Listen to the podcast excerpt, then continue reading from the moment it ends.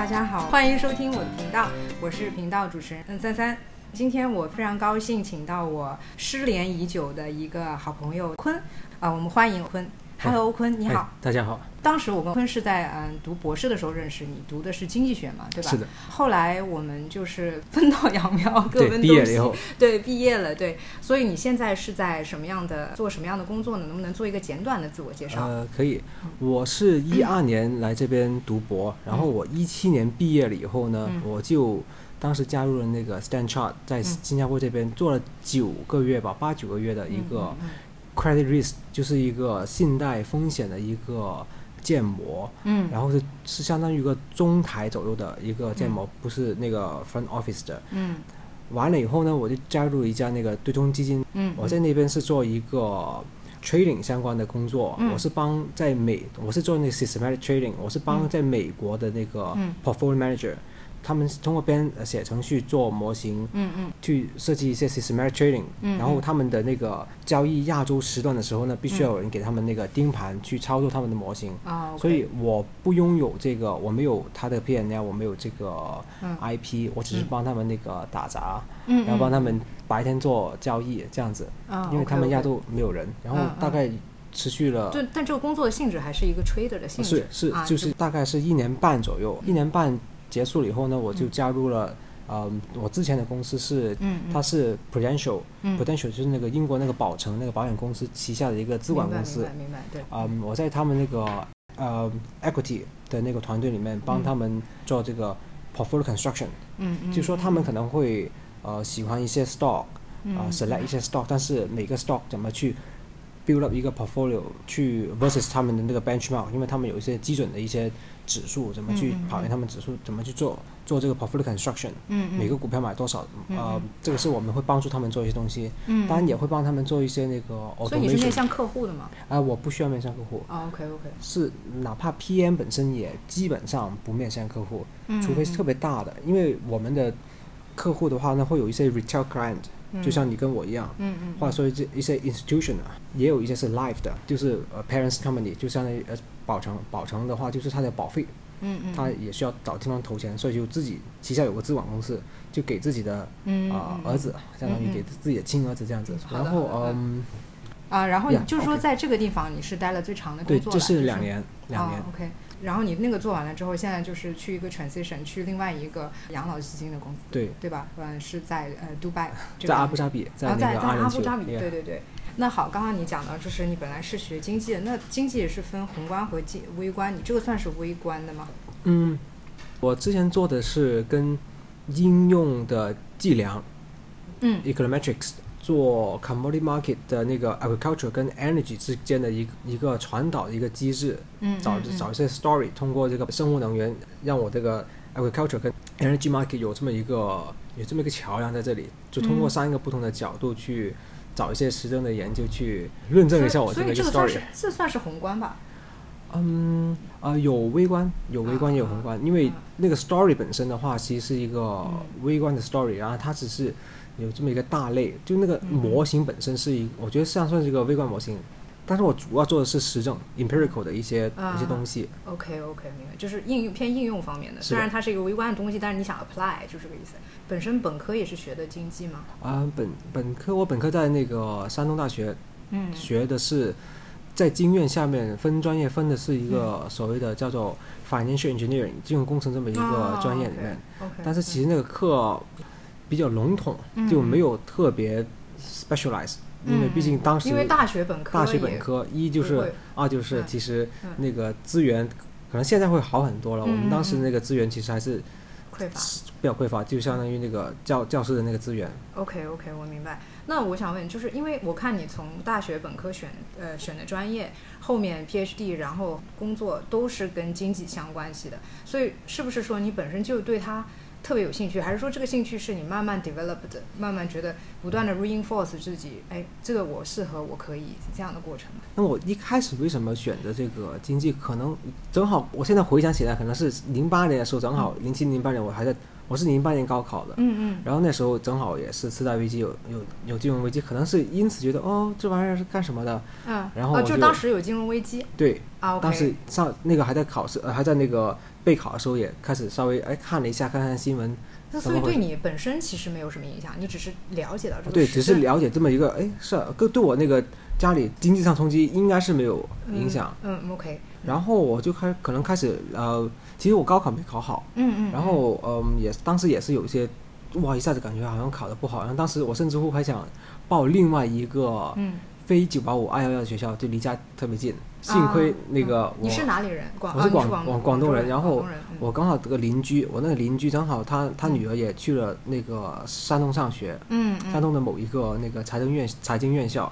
因为他的人也特别好，我也挺感谢他的。嗯嗯。我差点就报了广东哦，我我不说名字，某一个非二幺幺呃非九八五的一个学校。嗯嗯嗯啊，听说女生挺多的，是个是个外语外贸相关的学校啊，你们可能呃所以你知道是哪个。你当然选跟女生多也有一定关系。也因为想到，哎呀，算了，就可能有点像摆烂，有点那种灰心的，哦，没考好，感觉哪都去不了了。啊啊啊！结果没想到还能去个九八五，还不错。虽然所以跟你这个邻居有什么关系呢？哦，就是他推荐我去，哎，你说，哎，你这个要不考虑一下那边呢？其实也是不错。啊他知道，他知道刚好有这个资源，他他知道女儿女儿在济南上学，因为山大、嗯山东大学也在济南那边，所以他就啊，你这分数应该可以的。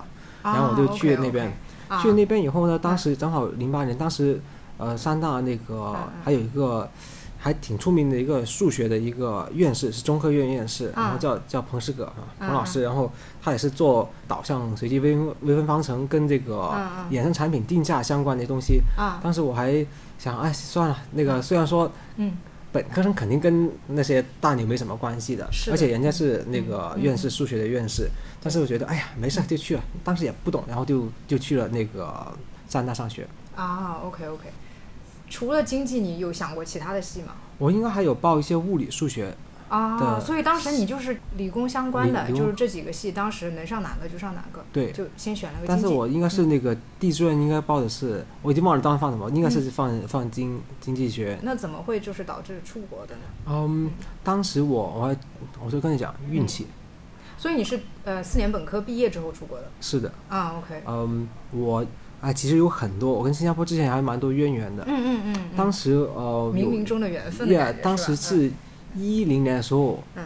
我当时在国内有班有个朋友，有个舍友，他在新加坡这边有一个、这边有个组织，其实是呃名字可能也不讲了，嗯嗯。就是他是那种三天的一个非常 intense 的一个呃 Camp camp，它是嗯搞到很那个什么的，甚至会有点让你回忆，然后有一些那个 trauma 就 traumatize，但是我觉得它有点 extreme 了，现在回想起来它有点 extreme 了，然后他就嗯它是一个疗愈型的 camp 是吗？疗愈型的 camp。嗯嗯嗯，然后就他觉得你的性格形成是跟你从从小 traumatize 各种东西有关的。如果你啊，如果你能发现为什么你会有一定的 pattern 是跟某个事情啊呃有有关的话呢，那你就可以把它打断。可以把它打断。它是啊。大概就是这么一个逻辑。啊明白，然后啊。嗯，然后他就有这么一个嗯。契机，然后正好我嗯。来了新加坡交换，也非常巧，我我在 NTU 那个大四的时候。哦，就是你山大跟嗯对大 NT 有一个交换的项目有一，个交换的项目。哎哎。好巧不巧的是，我选了一个课，嗯。那个老师嗯蛮喜欢我的，我选了他一门高级微观 （Advanced Micro），嗯。嗯，然后我应该是他他们班那个成绩最好的一个学生，嗯嗯就跟他那个说两句说两句，然后他说嗯，他就问我要不要回来读。读，博士，然后我们这边跟可能理工科不一样，就你你也你也肯定知道对吧？嗯。没有说哎老师有 funding 就直接给你，他是整个系整个学校的一个 scholarship，、嗯。但是他只能给我写推荐信，但是他影响力应该还蛮大的，嗯。就问题不大，所以我就就回而且我成绩也不错。啊，明白明白。当时那个灵修的那个同学起到什么作用了呢？就是他让我来新加坡以后，嗯。也认识了一些，我自己也参加过参加了那个项目，啊，花了点钱，在在我啊交换的过程当中，明白，但是就啊。他推荐了我来，所以嗯，就是你在这边当时也参加了一些活动，对，也了解了当地的一些人啊，或者怎么样，就整体的经验还是比较 positive 的，是的可以，这样讲。可以啊、那呃，我我现在发现啊，你回溯的这个过程当中，其实你并没有过多的去提到你的父母对你的影响。当然，我说 PhD 之后，你的这段路肯定大部分应该也是自己在做决策，啊、因为你 physical 的已经不在他们身边了。但是我在看，因为那个时候其实很多孩子他还都都比较懵懂，是不是？我可以说你的家人其实对你是非常的 supportive 的，就从小就是属于放养型的，然后让你自己做决定的。我我这都是真心话，我相信我的父母肯定是爱我的，这嗯这毫无疑问。啊那是嗯对他们那个婚姻也挺和睦、挺和谐的。嗯我我最起码最起码我是这么感知的。嗯嗯，对我是非常支持，从那个经济上、金钱嗯上，但是我不可否认一点，但是我说这个话说起来有点自大，但是我我真正觉得嗯，他们确实是在见识各方面上、就认知水认知水平上面嗯就是差。那嗯无论我是现在看还是什么时候看，嗯明白。嗯所以你小小的时候就已经意识到了。可能也没有很小，但是嗯，我总能意识到自己的父母是个普通人。当然，其实嗯明白。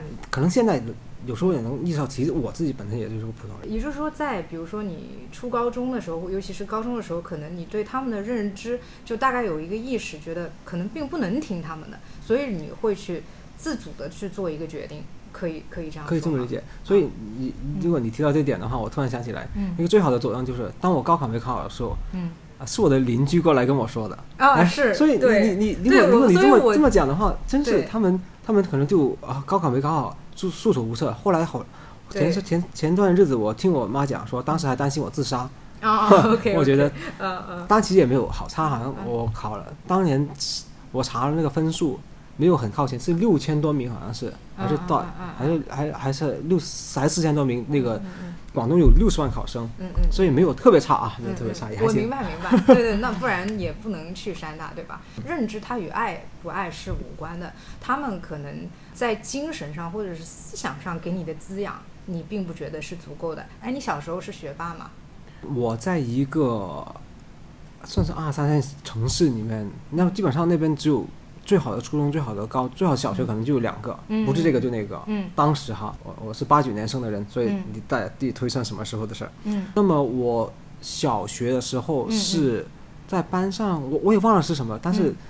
差一点嗯。还是压根没考上那个最好的初中。嗯，后来好像是找了 找找了朋友帮忙，找了亲戚朋友帮忙，我忘了。就并不是拔尖。不是小学的时候不是拔尖，但是到了初中的时候，那个成绩应该也是蛮不错的，慢慢慢在普通班里面。嗯。高中的时候呢嗯，有时候考高中是没有考上最好的高中的尖子班，嗯嗯。但是是在那个普通班里面是啊、第一名考进去的。高二分班的时候，应该是去了那个理科的实验班，嗯，是最好的那个班了。OK。然那你的父母对你的就是成绩上有提过要求吗？没有，你就从来没有提过要求，他们其实负责的就是把你带好带大健康，嗯吃好穿暖，就是这种感觉。反倒是我奶奶，她是有点要求，嗯因为她本身是一个小学老师，啊，她打过她打过。啊，我就记得好像这小学考个数学考了个嗯，九十来分吧，基本上大部分人都满分嘛。嗯然后嗯好像这个出勤那个出勤，就就就站在那里，站嗯他在那做饭，然后站在那里被被罚站被打，嗯就觉得啊啊挺挺感谢我奶奶，因为可能可能都那样吧。我奶奶跟我爷爷都是特别那个，就自己很无私很无私的，嗯嗯，他自己呃穿的都特别差，用的特别差，吃的特别差，然后把嗯。钱攒下来给给孩子孙子们，然后就给嗯。带自己的孩子带大了，嗯。不仅仅还把自己的孙子也做饭，所以嗯我的小学和初中，啊，因为我高中是住校，小学、初中基本上是每离离我奶奶家也很近，所以基本上就是在那边。我我小学我爷爷接我放下学，上上学啊，放学，嗯。上学是我妈送我去。嗯，所以你父母应该对你也是这偏这种就偏偏无私、无条件的支持你的那种。嗯、是的，嗯。但我奶奶会对我那个但是那个东西可能并没有被你 internalize，没有。没有啊，呃对，因为毕竟是它那个影响还是相对小一点。其实就是你那个时候开始知道跟他们认知上的差异，然后想要自己往更远的一个目标去去发展。但是那个时候你可能并不知道自己的目标是什么，是吧？是这个意思吗？还是你那时候已经有一个很明确的目标了？没有没有大部分的时候感觉那时候都没有一个明确，都没有但。是有个方向，比如说要出国，出国不就是为了嗯变得更好吗？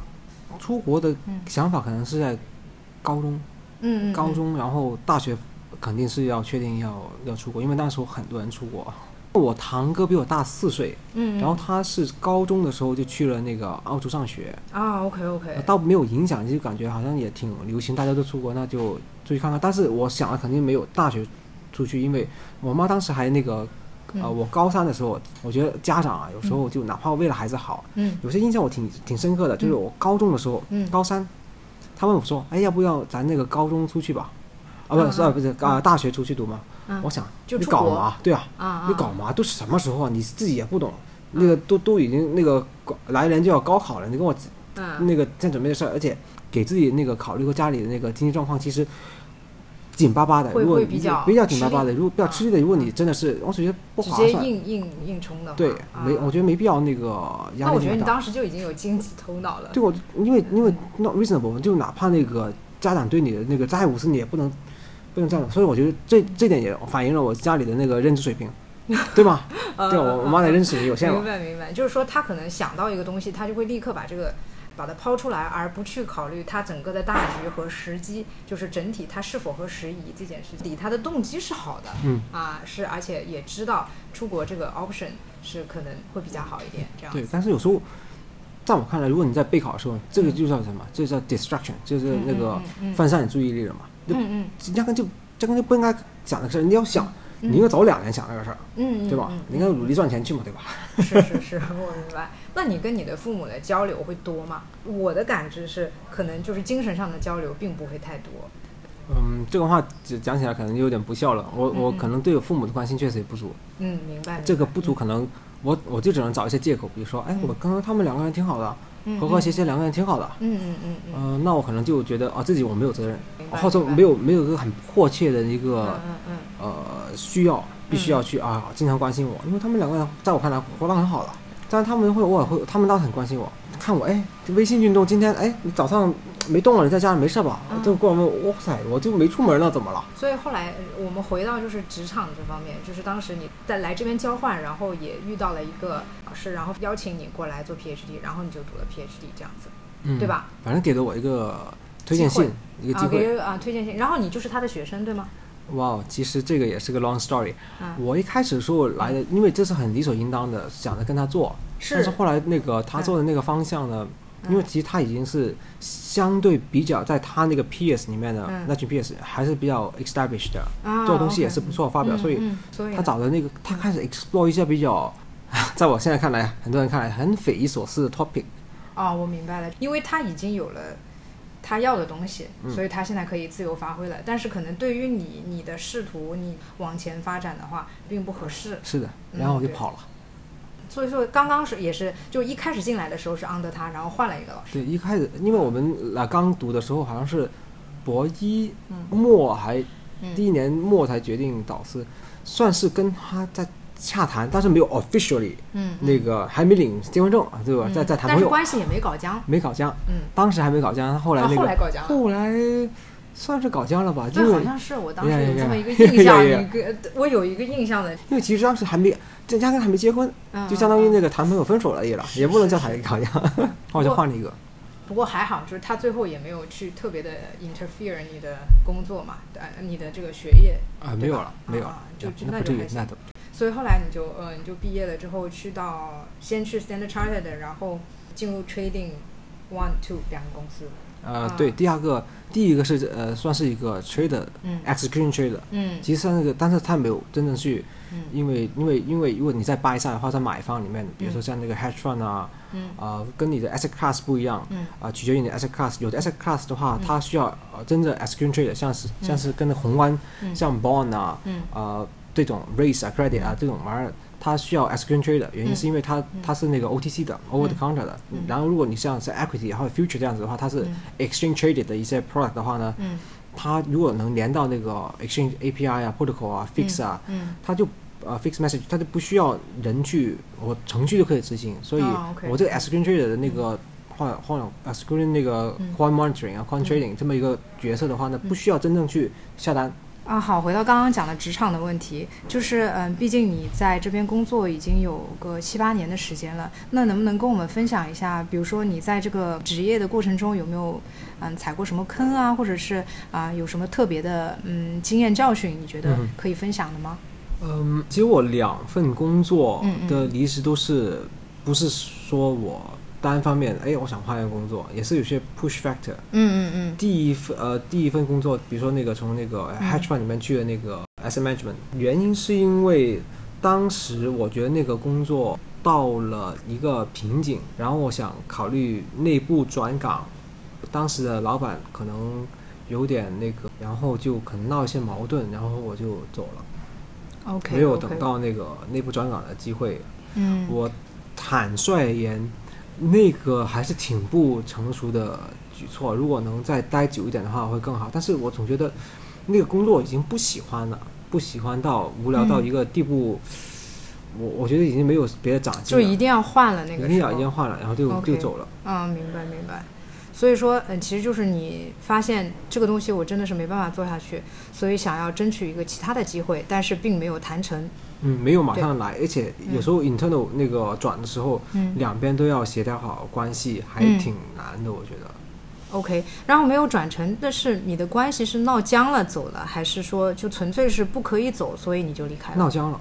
？OK OK，那嗯、呃接下第二份工作呢？第二份工作是我来了一个新老板，就是说你当时做的好好的，然后来了一份是就就大概是去年呃，二零二二年嗯。年底的时候，嗯嗯。嗯，八九月份的时候，嗯嗯，他是来了两个月左右，然后就新老板来了两两个月左右，就跟基本上意思就是说，嗯。哎，你去不是很适合，你去考虑一下别的机会吧。哦，所以他是你劝退你，对，他就跟我说他没有劝退我，他是嗯。像基本上是逼我走。他就把嗯我啊、呃说，哎，你这个哎 performance 不好啊，那部嗯 performance 不好。嗯他来了才两个月，然后嗯我当时猜测他是一开始说我不知道他意图是什么样子，就是我嗯。我就完全是我的 perspective，啊。嗯。可能我确实也是 performance 不好，嗯他来了两个月，我觉得如果他要 judge 我的 performance 不好的话，还是他还有点不够格。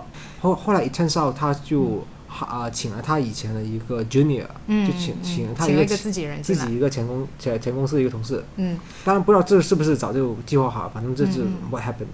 啊，那我想问，就是他刚刚来的时候，你有跟他发生过什么交流或者碰撞或者冲突吗？还是什么？就是你就正常每天上班，然后他突然跟你这样说，还是说之前这两个月当中你们之间有一些的沟通，然后并不愉快？没有没有不愉快啊沟通，但是可能我嗯回想起来，可能说的一些话比较嗯太太傻了。然后他有一次问我，哎，你觉得你你五年以后，你觉得在这个 team 里面你会怎么样啊？嗯嗯我当时脑筋也比较直，我嗯就说我觉得我五年以后应该不在这儿了吧？啊，OK OK，明白明白。我不知道跟这个事情有没有关系。嗯嗯嗯。嗯，但你们之前的沟通是不多不多啊、正常那个工作的沟通啊，他也没有显得特别为难你。没有，啊可能就单纯他想那个换个自己人吧。嗯，明白明白。那你第一份工作当时待了九个月，也是纯粹就是因为自己嗯不想干了哦，不是，那个时候这个 contract role，啊、本来本来就是九个月要走了。是的，嗯，OK。啊，那我就又想回到你的 PhD 的时候，就是 PhD 当时你后来又换了一个老师，后来跟这个老师把这个 PhD 完成是没有什么问题的。嗯没有问题。OK OK，是这样的，就是因为我在刚才的沟通当中，我就发现其实，嗯，你发生了三次这种像是一个在会重复的一个 pattern，对。呃，我也在思考这件事情我，对对对，因为我我其实自己会有会有反思的，究嗯竟是、嗯嗯嗯，对我能嗯看到一个行为的，哪怕它是过了，比如说五年，过了两年，它确实又发生了，都是闹僵了，break 一个关系，然后再往前走。我个人的感官是说，可能因为你从小就是一个不怎么受管束的一个一个小伙子，嗯父母对你的话不会有任何的要求的，然后你一般都是按照自己的想法行事，把事情推进，并且事情推进的方向还是比较好的。可以讲，就是说你自己在你的人生节点当中做了不同的决策，被验证了。嗯哼就是比如说你去了山大，听了这个人的这个决定，然后你去了新加坡，你尝试了，你探索了，成功了，父母辈没有给你一个上下级的这种压力，所以你可以为了成全自己的够而不惜牺牲跟周围的人的这个关系的这一个层面，而这个关系对你来说并没有那么重要，可以这样去理呃，我？我我分我分享那个 appreciate 你的 observation 嗯啊、我嗯觉得有有道理是。是从另外一个角度来讲，我觉得可能关系本来对你自身来讲就没有那么重要，所以你也没有那么去看重。嗯，其实你可以去想象，一个小孩子他从小的时候往长大，往往他是需要父母的 guidance 的，回溯你的这个过程，其实你没有太多的父母的 guidance，所以你其实不得不去做决定。可能这个过程中嗯养成了你的这个行为的习惯，所以你必须要制定目标。但是并不代表你这个人不 value 亲密的关系和朋友的关系，相反，你可能是很重视这个关系的。但是这个关系它不可以妨碍到你的个人选择，就有点这个。是的，是的，我我我觉得是的。嗯可能可能他们也嗯有，他们真的有没有给我给过我一些那个选择上的 guidance，我不是特别确定。这最起码我现在回忆起来，我想不到，可能有，嗯，对。只能说明那个那个对 guidance 不是很重要。那我想问，就是嗯，我可以说做这个东西是你的 passion 所在吗？还是它更多的是你认为适合你的谋生手段？啊 passion 啊，我小时候想当演员哦，是哦。，yeah，我小时候想当演员，所以嗯，嗯嗯但我觉得做人不能那个啥都要。不能这么天马行空嘛，这个嗯嗯嗯你要恰饭嘛。如果你说我嗯我我财富自由，嗯我我爸有那个嗯别说有几个亿啊，你嗯我爸有几千万，我早去那个去爱干嘛干嘛去了，我还上什么学？OK OK OK。有可能，但是我觉得还得还得恰饭，还得嗯那个嗯嗯对对家人更有责任。更多，它是以你认为适合自己，并且你自己可以擅长做好的一个谋生手段，嗯而且你现在也嗯不排斥它，就是不排斥他，对对对，挺 enjoy 做这个东西是的，啊。然后你业余其实也是一个歌手？我自己哎呀也不能叫歌手了。嗯。小时候，嗯哎，我这么回想起来的话，嗯。可能我是初中第一次嗯。在在学校里面参加比赛，嗯然后嗯。高中参加比赛，嗯。在市里面也也也偶尔登过台，大学也也有过。然后我哪怕在那个 NTU 在南大，嗯。嗯，也呃是有也也是有也有也有也有一些演出。然后嗯。我当然距离我上一次那个嗯登台已经好久了。啊，我在新加坡这边，呃，也有一些那个组织。也有一些组织。当然，我会可以可以分享一下他们那个、嗯那个公司那个模式哈。嗯。他是找一些 event event，比如说那个、我参我参加过在那个 Japan House Japan Home Japan House 嗯啊，嗯嗯。就这么一个啊 dinner and dance 一个嗯 dinner，、大概是已经有十年前的事儿了。哦就登台就跟跟他跟他那帮员工的 and dance 年末的那个啊啊晚宴唱了唱两歌那样子，嗯嗯，拿了两百块。啊，OK OK，主要是兴趣嘛，主要是兴趣，但是他那个公司的模呃盈盈利模式呢，除了给他们提供这种 dinner and dance 的嗯。performance 的这么一个嗯嗯。主持 MC 啊各方面的话呢，他还有另外一个噱头，他当时在华星论坛上面登广告，嗯。说招歌手，嗯，然后你或者招 dancer，然后你去 audition，嗯。你去试音，然后他说，哎，你很有天赋，嗯，但你是缺听过这个的吗？啊，？对，是的，啊。但是呃，你听我讲完，你就嗯。明白了。嗯。但是他跟你说，你欠欠缺一点什么哎，差了一点什么？那我我坦率而言，我确实也不是一个非常成熟的 performer。然后他是说有这个班，你有这个班你要上，哎，啊所以其实他这两边钱都赚一赚。啊啊，有的人哪怕后来，其实我我我那个 join 了这个以后呢嗯，嗯啊，其实这个事儿是我在来新加坡交换的时候干的。嗯嗯嗯，我在参加这个班是新加坡交换以后，然后我哦回来读博的时候，我又又回跟他们又 reconnect 了，然后哦再去呃 perform 去 dinner dance。OK，而且我在这边呃读博的时候呢，嗯。我还我除了那个嗯。呃上课做做 performance 以外，嗯嗯。做做 performer 以外，嗯。我还给他们做 recruiter，就别人来面试面试我，我就变成了一个 sales 了。啊啊啊，我后来就变成一个 sales 了，我我去啊拉拉拉生源了啊，我还啊 close 了可能两三个。啊啊啊，嗯，其实我有可能我也可以做一个 sales 的，就啊，你应该是可以的，没问题的。非常非常感谢你今天参加我的这个节目，希望我们以后在未来的十五年或者十年，不管在什么地方，是中东也好，还是在亚洲也好，我们可以再继续我们的谈话，再聊，好不好？好谢谢，好，谢谢，谢谢，嗯，拜拜，拜拜啊。